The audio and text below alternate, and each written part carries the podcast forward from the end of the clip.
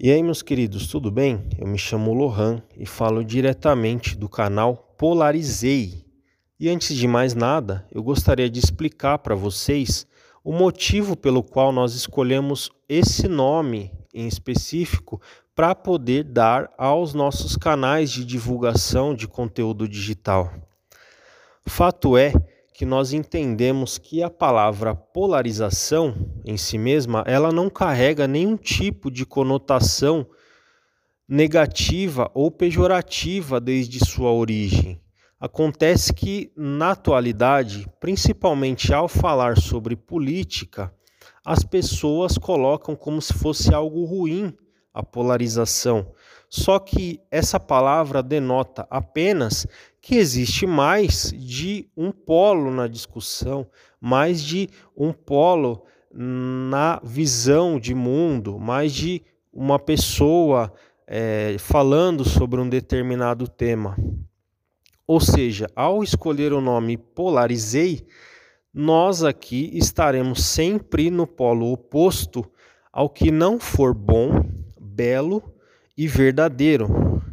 E sem querer ser prepotente ou querer achar que nós somos o monopólio das virtudes, aqui já deixo bem claro que nesse canal nós nos comprometemos a falar somente, não só falar, mas trazer pessoas para contribuir com o canal que falarão somente sobre assuntos no qual se dedicaram tempo suficiente para poder se aprofundar nesses temas e de fato entender que o tema a ser discutido estará nesse campo no qual nós entendemos que são valores que nos é muito caro, não é mesmo?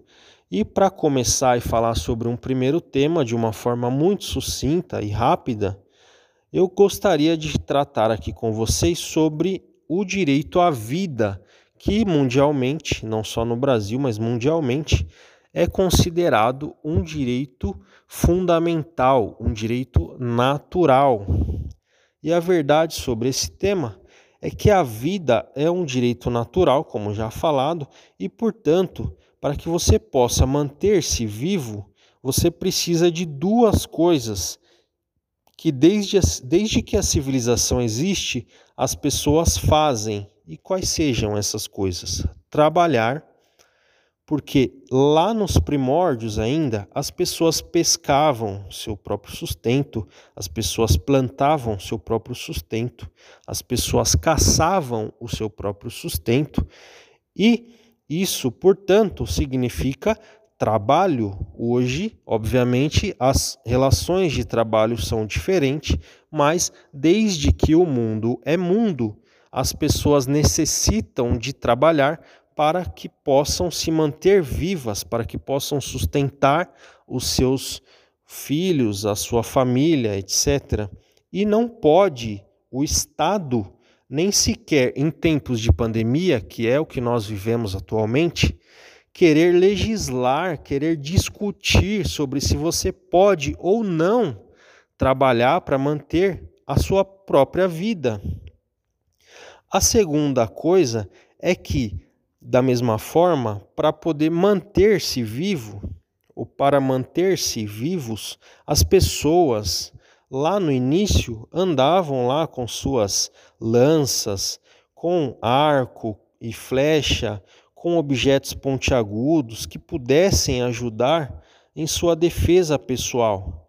Hoje, no entanto, as armas de fogo cumprem esse papel e também não pode o Estado sequer querer discutir se você pode ou não possuir armas de fogo. No máximo, acreditamos que o Estado só pode regulamentar a, a, a qual vai ser o critério para que você possa adquirir a arma e coisas do gênero. Mas se você pode ou não, isso já é um assunto que não cabe ao Estado discutir ou legislar.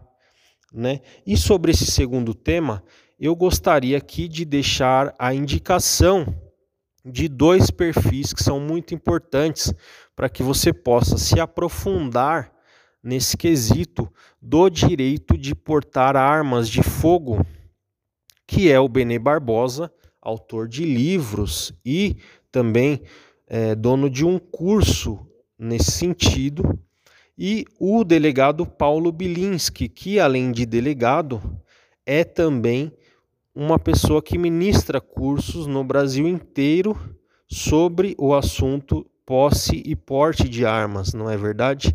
E, meus amigos, se você gostou desse conteúdo que eu compartilhei com vocês, curta e compartilhe com outros amigos para que possam também nos juntar a nós, se juntar a nós, melhor dizendo, nessa caminhada de conhecer melhor as coisas que nós defendemos. Muito obrigado e até o próximo áudio.